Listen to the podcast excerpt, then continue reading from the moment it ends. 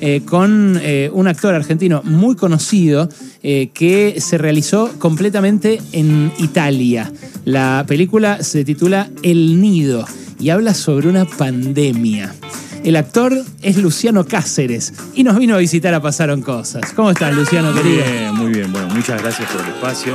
Lindo ahí el, el reencuentro y contento, contento que finalmente llega a los cines El Nido. Como bien dijiste, película que filmamos en Italia, en Roma. Trata de una pandemia. A mí me llegó el guion en el 2019. Cuando lo leí me parecía ciencia ficción. Barbijos, eh, todo el, mati- el material sanitario, guantes de látex, alcohol en gel. Cuando llegué a Roma, eh, todo el set estaba encuarentoneado, digamos, ¿no? Claro. y, y cobró otro sentido. Esta película la escribió cinco años antes de rodarse. Le pedimos a Matías Temponi que la próxima la haga en una primavera florida al aire libre. Sí, sin claro, por de favor. virus, ¿no? No, es que, Porque muy visionario fue. es que no Obviamente, se puede creer. No se puede creer. Yo cuando vi el tráiler... Sí, ahora- parece a propósito. Claro, parece a propósito. yo pensé que era una reinterpretación de la pandemia porque contá de qué va más o menos. Bueno, un virus azota eh, Europa, es un virus mucho más extremo, rosa con, con- con los zombies, y, y se crean estos espacios, mirá si eh, las cadenas hoteleras hubiesen sabido que se venía la pandemia, se crean estos espacios que se llaman nido, refugios nido, en donde si vos te contagiás, vas a estos refugios y tenés tu comida, tu agua, tu recreación, tu medicación, alguien que te asiste hasta que te cures y salís. Imagínate si los hoteles que estuvieron cerrados tanto tiempo hubiesen sabido que se venía esto y podían armar, digamos, eh, su hotelería claro. para pasar una cuarentena confortable. No, no, es, eh, eh, es que es lo que, lo que a mí me resulta ahora aterrador de, Es terrible. de que pase de vuelta. Es terrible, esperemos Eh, que no. Y eh, después, en una Roma sin turistas, yo estuve cuatro meses para poder viajar, porque no siendo eh, ciudadano de Roma, ni siquiera de una ciudad a otra se podía entrar en ese momento ¿Cuándo fue que la en rodaron? Italia, en 2020. Ah, Plena pandemia. Ah, pandemia. Plena pandemia. Pandemia sin- antes de la vacuna. exactamente, sin turistas. Eh, yo recuerdo porque hubo 15 días que ya había empezado a estar todo más abierto, porque era septiembre y eso. Yo había estado en Italia por un premio hacía como seis años antes. Fui a la Fontana di Trevi, millones de personas. El coloso eh, daba la vuelta, el coloso, la entrada, viste, para la cola La para fila, poder entrar. sí. Y acá me movía libremente. Terminaba de rodar, me tomaba un heladito sentado solo en la Fontana di Trevi. Era un delirio increíble. Y bueno, Wow. y toda la experiencia de la película también. Yo estuve cinco meses guardado en casa, como todos, veníamos de Claro. desnudos, Sí. de hacer eh, el estreno, que fue terrible en Mar del Plata, la hora más vista, todo, laburo para todo el año. Es y de golpe- conocida con, eh, Con May, con con May, por supuesto que es de la casa. Así Eh, es, así eh, es. Y, y veníamos con, con esa movida y de golpe nos encerramos cinco meses encerrado, solo veía a mi niña y me subió un avión lleno y llegué a un departamento en Roma a aislarme ocho días más. porque Claro, porque tenías que cumplir cuarentena. Exactamente, Sí. tenía que cumplir la cuarentena y después directamente a un estudio totalmente sanitizado y con esta experiencia casi de, de convivencia con el director, la otra actriz y yo, porque la película es básicamente de dos personajes, el voluntario y la contagiada, y alucinante. Ya la, manera en la que tuvieron que rodar es como una historia paralela Exactamente, a la, a la- sí, a te la juro. película. Ahora, eh, es curioso porque se resignifica con lo que pasa, porque si esa película la hubieran logrado rodar y no teníamos la pandemia que finalmente tuvimos y vivimos, hubiera sido una película distópica, ¿no? La que Exacto, futurista, futurista y demás, y ter- termina como vínculo. ¿Eso se crees que se resignifica al verla? Mucho, mucho, al verla y al Al hacerla. Porque de verdad me parecía muy lejano, me parecía ciencia Claro. ficción. Y ya, el, digamos, si era una película de terror psicológico con ciencia ficción, ya le sacamos un género, porque Claro. eso es real, Claro, pasa, claro, digo, pasa- claro. estaba pasando. Claro. Es como que se nos bajó, un- viste, una categoría menos de, de- de las plataformas, para no dar marcas de plataforma. Y sí, muy fuerte, muy fuerte. Y después un- un- todo el laburo previo fue muy raro. Una película que se ensayó íntegramente por Zoom, cuatro meses de ensayo, tres veces por semana, varias horas. Wow. Eh, la decisión de hacerla en español para ampliar el mercado italiano se decidió hacerla en español, entonces también trabajar y hacer la traducción del, del guion en paralelo y laburar este, eh, sobre todo eh, el lenguaje de, de la actriz italiana y, y al mismo tiempo todas las coordenadas y todas las indicaciones y todo lo que sucedía en el set era en italiano. ¿Y eso por qué? ¿Por qué la quisieron hacer Porque en la película es italiana y el director viajó hace unos años acá. Hay como como mercados cinematográficos como Ventana Sur, vino y prendió a un productor local con la, con la parte menor, digamos, de, de- de la coproducción y, y puso al actor, a uno de los protagonistas, que soy yo, quien Sí. les habla, Claro. y a Julián Bat, este gran músico argentino, con el quinteto Piazzolla. La, la música, eh, la banda original de la película es muy grosa. Eh, digamos, esas son las dos partes que, que aporta la, la producción argentina. Y después todo el equipo, los estudios y toda la gente que, que laburó, son todos tanos. Y se lanza allá y acá en simultáneo. No, ya se estrenó allá. Ah, Se estrenó allá el año pasado y anduvo muy bien y faltaba este estreno, digamos, en, en este país para luego poder eh, tener su estreno global en, en cines de todo el la mundo y mayoría, de la, la mayoría de la gente quedó, me imagino, como nosotros, eh, espantado con la temática Es muy pandemia. fuerte. No, y después es una Eh, peli de, de terror. eso, Lo que pasa es de terror. Lo que vivimos fue de terror. Esto es un Sí, poco más verdad, extremo. claro. Y después el vínculo de dos personas que no se conocen, eh, con cómo se van acercando, y lo bueno y lo malo que pasa en una cuarentena encerrados. Que digo, Claro. le, le ha pasado mucho matrimonio, familia, digo, muchos que se han juntado y otros que se han separado. Digo, todo eso este, sucede bien al extremo en esta película No, de es, que Matías es, Tempone. es algo que la gente eh, niega de algún modo para intentar enterrarlo en su memoria, eh, pero que también en la producción artística le Mm. está rehuyendo un poco. ¿Viste? Como que... Sí, sí, sí, hagamos como que no pasó, que Hagamos- ya está. Claro, Sí, sí, sí. y me- yo me acuerdo que durante la pandemia a mí me pegó mucho lo que hicieron en TV Pública eh, en los episodios de... Cuarentena. No se llamaba... te- Terapia te- en cuarentena, terapia. yo lo hice. Ah, ah, claro. ¿Vos hiciste un episodio? Yo era uno de los pacientes, eh, un, un pibe gay totalmente encerrado y que quería romper la cuarentena para tener vínculos ahí por las redes y todo eso y todo lo que le estaba pasando. Ah, ahora que decís, Y- me parece que lo y, vi. y Carola Reina era la terapeuta Claro, de- Carola de era, nosotros. era terapeuta en todos los Exacto, episodios, pero exacto. me acuerdo... teníamos dos episodios cada uno. Yo me acuerdo de uno de Coco Eso fue una Silly, locura. uno de Coco. Silly con la vieja en la casa. Sí. Eh, me acuerdo, eh, sí, bueno. Violeta Ortiz Berea también. Sí, ¿qué y no, y era una locura porque a mí me llegó un tupper, perdón la marca, ¿no? Sí, pero, sí. pero Sí, sí, creo que es universal ya. Sí.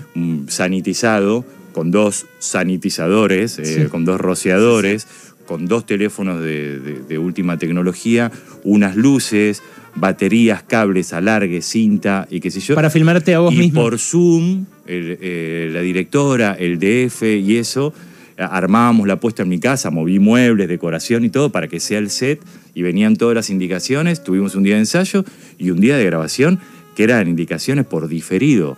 Pero llegaba un tipo en una moto, te dejaba una, una caja, no, la no podías tocarlo, nada, era, fue muy raro. Impresionante. Pero bueno, se hizo. Sí, sí. Y fue un algo que en ese momento pegó. Fue particular, sí, sí, sí. pegó. se Así hizo. que nada, las producciones sobre la pandemia me parece que van a empezar a, a ocurrir eh, con distintos abordajes. En este caso, el terror psicológico. Sí. Pero, mm, Pero fue previo. por ahí nos ayudan a sanar. Claro, pero esta tiene la particularidad de que la flashearon Como dice él, se resignifica. Sí, ahora, eh, que, te- que hayas podido hacer la película o que hayas hecho terapia en cuarentena, más allá de, de, de Fue la- un privilegio. fue- claro, digo, te, te- te iba a preguntar eso, digo, te, te permitió, más allá de los protocolos que tenías que aplicar, te permitió un poco salir de lo que quizás estábamos viviendo. Era es que en un momento creo que era el único actor que estaba laburando, Claro. argentino. Y en Roma, porque acá no se filmaba.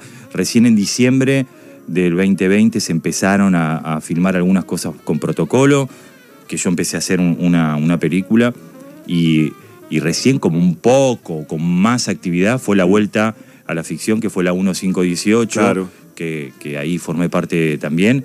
Y era un incordio de los testeos diarios y un compañero con acercamiento cer- eh, Contacto estrecho, con- chau. contacto estra- te guardaban una Claro. semana, te guardaban 15 días, era muy difícil, por eso teníamos como 50 capítulos abiertos y depende quiénes estén libres se podía laburar o no. Claro.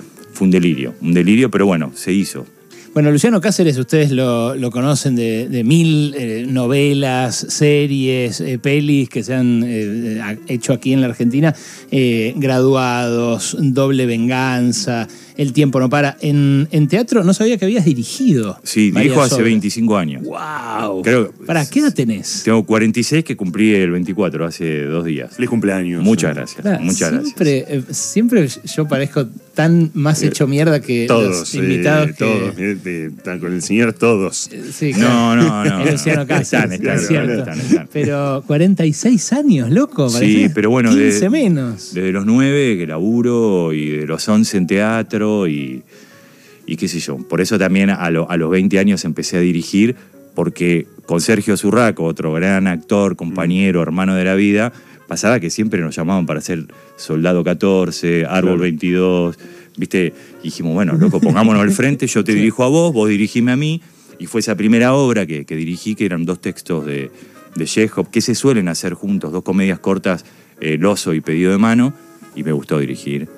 Y me gustó, y a partir de ahí no, no dejé de dirigir, y dirigí eh, tanto en, en Argentina como en otros países, es algo que me, que me apasiona. Y ahora vas a dirigir algo de Gonzalo de María, ¿no? Sí, sí, sí, estoy muy contento. Estoy en pleno ensayo, acá en el Regio, acá a 10 cuadras de, de la radio. Un ahí- teatrazo, sí. Sí, precioso, dentro del complejo teatral de Buenos Aires. El Satiro se llama, como bien dijiste, Gonzalo de María, con Alejandra Radano y Josefina Scaglione, dos grosas actrices. Actúo y dirijo y toma el personaje de Eugene O'Neill, este gran dramaturgo Mm.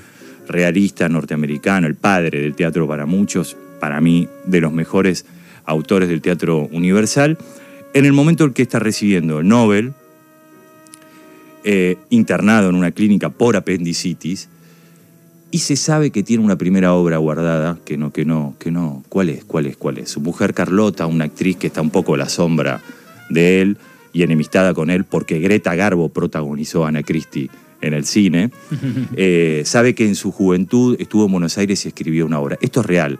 Eugene O'Neill, como todos los grosos parece que pasaron por Buenos Aires, es increíble, 1910 cumplió su mayoría de- de edad entre marineros y prostitutas, que es el imaginario de muchas de sus obras. O sea, eso se lo llevó a Buenos Aires y, y lo hizo universal Wow. desde Norteamérica. Wow. Y parece, todo dice, que es el responsable de la porno más antigua de la historia que se conserva, que es argentina y filmada en, en Isla Maciel. Una, una historia que no tiene nada que ver con lo que él hacía, con, con el realismo, que tiene que ver con- sobre sátiros, por eso el satiro. Claro. ¿Y es en Eh, verso? No, Ah, porque de María. no, no, a veces, a veces Claro. escribe en verso. Claro.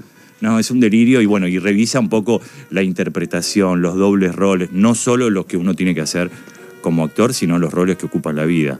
¿Eso cuándo lo empezás a...? Fines de febrero, principios de marzo en el Regio. Estamos en pleno ensayo, re contento con Buenísimo, nos va a encantar ir porque somos de ir al teatro y. eso. Sí, y no, y esto es un ejercicio, un gran autor, estas actrices la rompen todo, además hay bailarinas, música en vivo, un- va, va a ser una, una fiesta teatral en todos los aspectos. Luciano, ¿qué es esto que vi eh, entre las cosas que me pasaron antes de entrevistarte respecto de tu identidad? En Infobae eh, hay una nota que dice: La conmovedora búsqueda de Luciano Cáceres por conocer su identidad.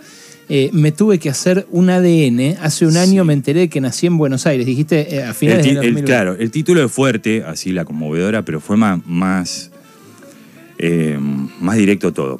Tiene un comienzo esto. Yo fui concebido literalmente en un escenario. Mi Ajá. papá tenía un teatro independiente, de lunes a viernes laburaba en la municipalidad, o sea que de lunes a viernes se quedaba a dormir en el teatro, sacaba los colchones, los ponía arriba de- de las tablas ¿Esto en dónde? en la calle de Rincón, eh, Rincón y Belgrano. Congreso, es eso. Eh, Balvanera, sí, sí. sí, por ahí. Y mi mamá también trabajaba en la municipalidad, eran compañeros de trabajo. Mi mamá casada con un ingeniero, mi papá casado con eh, la mamá de mi hermano más grande. Parece que mi vieja pasó por, escenario, por ese escenario, no a ver cómo actuaba el compañero, sino por esos colchones, quedó embarazada mientras que estaba casada Ajá. y eh, se armó un quilombo terrible. Me imagino. Obviamente mi vieja estuvo un tiempo embarazada conviviendo con este, con, con- con el señor, que estaba con, con este señor. Y bueno, ellos se juntaron, yo nací toda la vida mis viejos juntos, este, y fue algo hermoso. Mis padres mueren y hace unos años atrás recibo un mensaje de este señor que parece ser que todos los días me lloraba, que era mi padre y que nunca le permitieron ser mi padre por esta historia de amor. Mirá. Ellos no estaban mis viejos. Y además lo que pasó en ese momento, que obviamente no es como ahora que por ahí las cosas se entienden de otra manera, sino que toda la familia odiaron. Claro, Mi viejo claro. dejó a su familia por una piba más joven, la piba más joven dejó a su marido, todos se enojaron con, con esa situación. Y yo le dije, eh, antes de conocerte quiero hacerme un ADN. A mí me cambió la vida. Fueron 45 días que yo dije, bueno, por ahí mi papá no es mi papá. Una cosa que no tenía nada que ver conmigo, ni el, ni el cero, cero, ningún porcentaje de compatibilidad. Pero bueno, ahí está un poco eh, grandilocuente el título. Pero- la búsqueda desesperada No, por la identidad. Está bien, pero es- en esos días fue. Sí, pero sí, sí. Aparte estaba en plena temporada de Mar del Plata y, y me cae esto, por, aparte por un intermediario, ¿Te habría gustado hablarlo con tus viejos? obvio, pero lo que pasa es que yo, todo esto que te conté, Hmm. me lo enteré recién a los 16 años, porque vi una fiesta, como sos adolescente y vas ahí, me encuentro con una prima y me dice, che, ¿vos estás haciendo teatro? Sí. Y era obvio, si fuiste concebido en un escenario. ¿Cómo? Y entonces me cuenta la historia. Entonces llego a casa, al otro día, porque ese día llegué muy tarde, eh, vivía con mis padres, y digo, mamá, ¿vos estuviste casada? Sí. ¿Con, un, ¿Con tal tipo? Sí. ¿Y papás también? ¿Y ustedes fueron tramposos? Y no sé qué, le empiezo a preguntar y todo, mi mamá, sí, sí, sí. ¿Y por qué nunca me lo contaste? Porque nunca me lo preguntaste. Dijo, ¿viste esta cosa de los secretos de familia? Y ahí entendí también por qué el quilombo de que yo no tenía el documento cuando lo tenía que tener, por qué estaba anotado en otra ciudad, porque este tipo, como tenía la libreta de casamiento, me anotó su nombre. Entonces mi papá tuvo que ir con un partero amigo a General Rodríguez a anotarme a su nombre. Ah, hubo novelón. Pero pará, él Claro. transitó todo el embarazo de tu mamá. creyendo No, no, unos meses. Ah, ok, ok, ok. Sí. ¿Y Pero cómo, bueno, ¿Cómo fue después cuando llegó el momento del ADN y que no dijiste lo esto conocí nunca, ¿eh? No. Ah, ok. No lo conocí nunca. Fue todo eh, por los test de Claro. los mismos que hacen las, en las abuelas. Fui a un lugar, me lo hice, se entregó y cuando estuvo el resultado me lo, me lo mandaron y eso. Mira, qué loco, ¿eh? Que esas historias que. Porque además tenés Sí. edad parecida a los nietos que buscan Sí, las abuelas. obvio. Y aparte, eh, pensá que tuve documentos recién en el 83, porque además mi viejo estaba comprometido políticamente, entonces era todo un quilombo, O sea, no había dirección. Por un momento flasheaste que podía ser hijo de No, no, no, eso Ah, nunca. No, no, nunca. O sea, la duda existió, eh, me la trajeron, yo no la tenía. Claro. claro. Digo, digo, hago teatro como hacía mi viejo, digo, soy muy parecido a los dos, eh, y, ca- y cada vez más con, con el tiempo me, me impresiona, o sea, empiezo a ver Claro, en mis manos claro. las manos de mi viejo. Viste que, cuando sí, uno sí. va creciendo va reconociendo cosas físicas, es muy, muy potente. Qué fuerte, loco, qué fuerte. Che, eh, bueno, nada, eh, vayan a verla. El nido. A partir de hoy, Eh, en las partir- salas. Está en un montón de salas de Buenos Aires y el resto del país, así que busquen al nido. Es un- una gran experiencia para, para ir al cine, aprovechar del aire acondicionado y meterte en una de terror power. Che, eh, pará, acá veo entre todas las, eh, las obras, claro, graduados yo sí te, te tenía. No me acordaba de Patito Feo. Patito Feo, bueno, fue como ahí aprendí a hacer tele. Yo estaba haciendo La muerte de un viajante con Alfredo Alcón, Mirá. haciendo uno de sus hijos con, con Diego Peretti. Y todo el mundo me decía, ¿pero qué haces haciendo patito feo? Y estoy aprendiendo. Yo aprendí a hacer televisión, ahí tenía dos, tres escenas por, por capítulo. Y todo lo que me había tocado antes eran participaciones, ponerle 10 capítulos, 5 capítulos, 3 capítulos, no sé qué. Y nunca entendí, viste cuando vos querés actuar y, y no te paras mal, ir a luz. Y, y me decían, che, ¿Qué edad no vos? proyecte. Y 20 y poquitos. Ah. Sí, 20, sí, 20, 20 y algo. Ya. Yo la verdad no, era, no era público de Patito 20, Feo. 20 y largo. No, bueno, y ahí Eh, aprendí ya- a tele. era O sea, yo no, no, me, no lo tengo como algo malo. Es- ahí desarrollé mi, mi oficio y entendí cómo era la tele. Entendí que no era necesario proyectar como en el teatro, que tenía un micrófono cerca. Mm. eh, y pararme y no hacerle sombra a mi compañero y no taparle la cámara. Y de Juan D'Artés, ¿qué, qué, qué Ahí, ahí ni, recuerdo me, tenés? ni me lo cruzaba. Eh, sí, eh, en Los ricos no piden permiso un poco más porque yo era como el villano de esa historia. Bien, como compañero, bien. Y en aquel momento en Patito Feo nada te hacía intuir que podía La verdad que no, ser- porque obviamente hubiese sido todo distinto. o Si uno hubiese visto algo así, hubiese. me Creo que refiero, hubiese me refiero a Telma Fardín. Pero ¿no? lo que sucedió con eso, porque hay, hay que diferenciar lo que era la grabación de lo que eran las giras y otra cosa.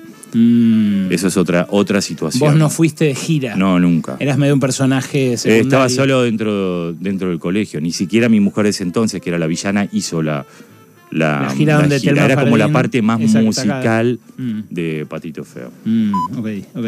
No, bueno, la- a Telma la hemos entrevistado y, y la verdad que... No, Telma, una gran actriz, gran compañera, ya se veía de chiquita, o sea, la, la responsabilidad, digo, esos pibes, bueno, muchos siguen laburando y muy bien, con Gastón Sofriti tuve la suerte también de tenerlo como hijo en graduados y ahora no solo es actor, sino que Claro, estuvo en productor. todas el chabón. Es una cosa increíble. Vos le mencionás mucho, y sí, hicimos serie mucho. eh, en la Hicimos historia mucho, argentina por de la suerte, por televisión. suerte, y me siguen convocando, gracias a Dios. Qué grande. Bueno, Luciano, gracias por venir. Vamos a ir a ver el nido. Decí el nombre de vuelta de la obra que estrenás en el Regio. Elsa, tiro a partir de fines de febrero en el Teatro Regio del Complejo Teatral de Ahí Buenos vamos a estar, loco. Bueno, muchísimas gracias por el espacio. Gracias por venir. Gracias, Luciano.